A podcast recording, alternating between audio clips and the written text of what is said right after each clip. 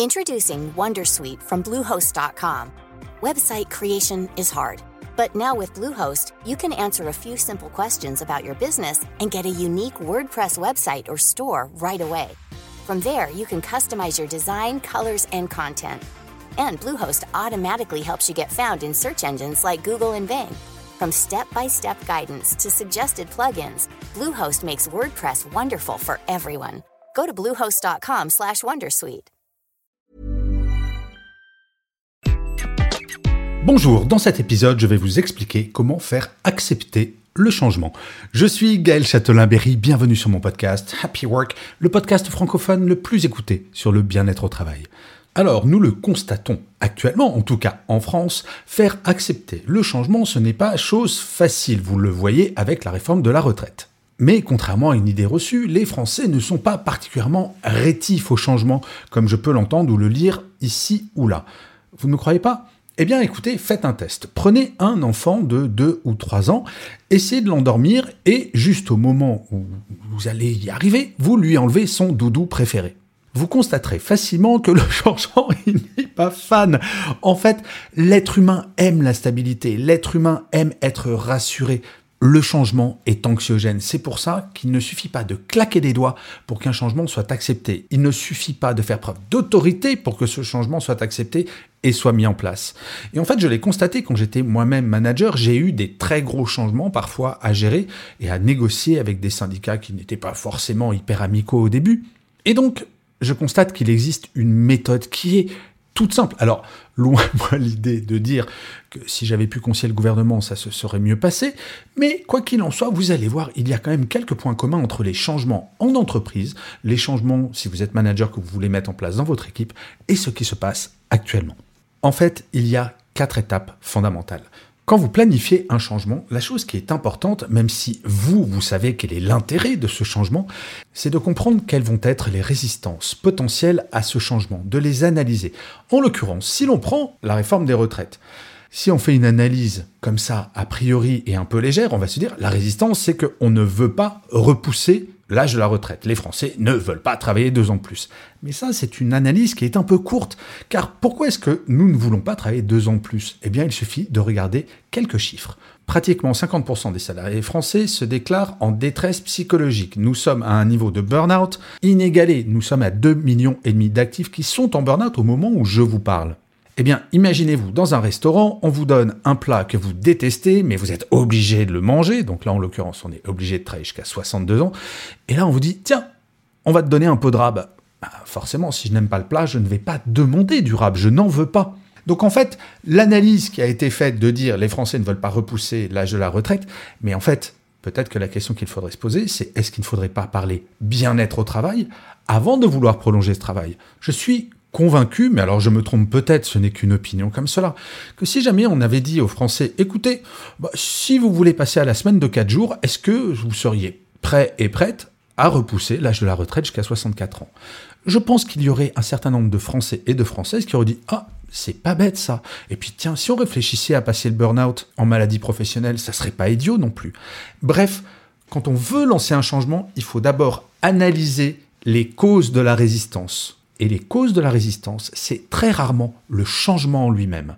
Je repense à un changement que j'ai dû gérer en entreprise où je devais fermer un site et demander aux gens qui travaillaient sur ce site d'aller travailler plus loin.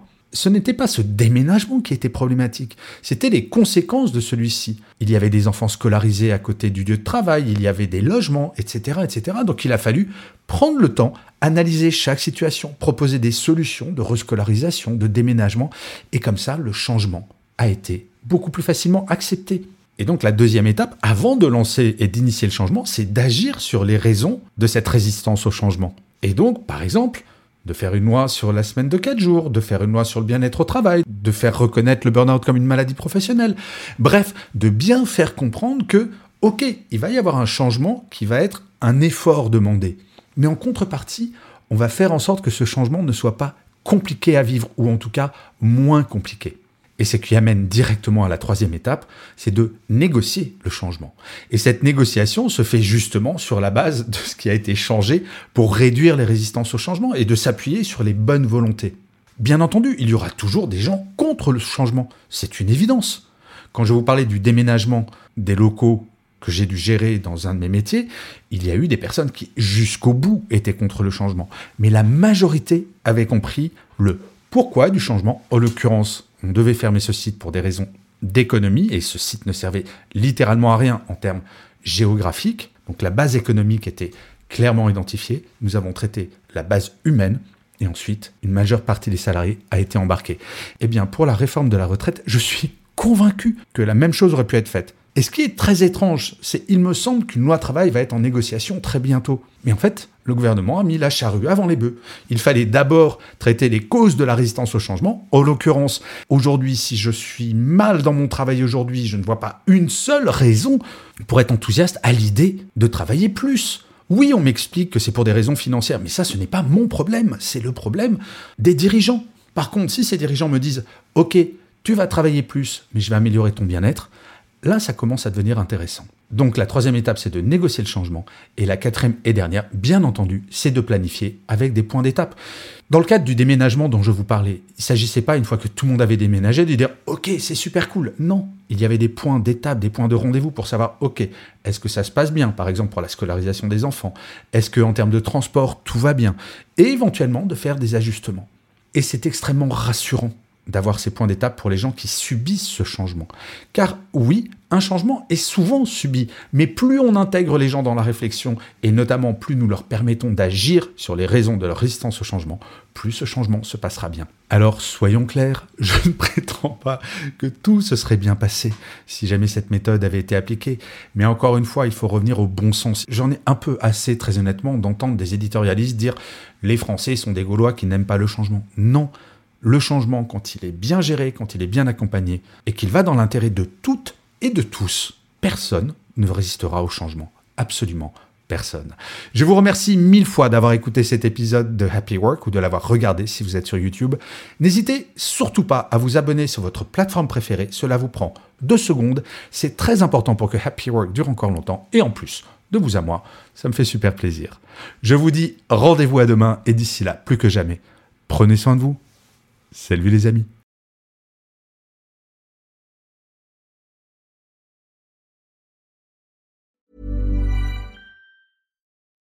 Hello, listener. Is it me you're looking for?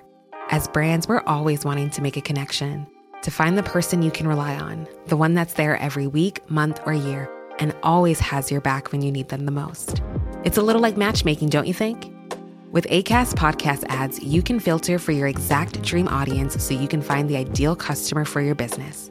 The Romeo to your Juliet, the Rachel to your Ross, the Bert to your Ernie, and avoid those red flags and time wasters. Your ads can communicate with them in the most intimate way possible a one on one conversation, a chance meeting in the gym, or a coffee shop. So go on, give it a try. With over hundreds of thousands of listens a month, your person is probably here. Get closer to your audience. Make podcast ads with ACAST.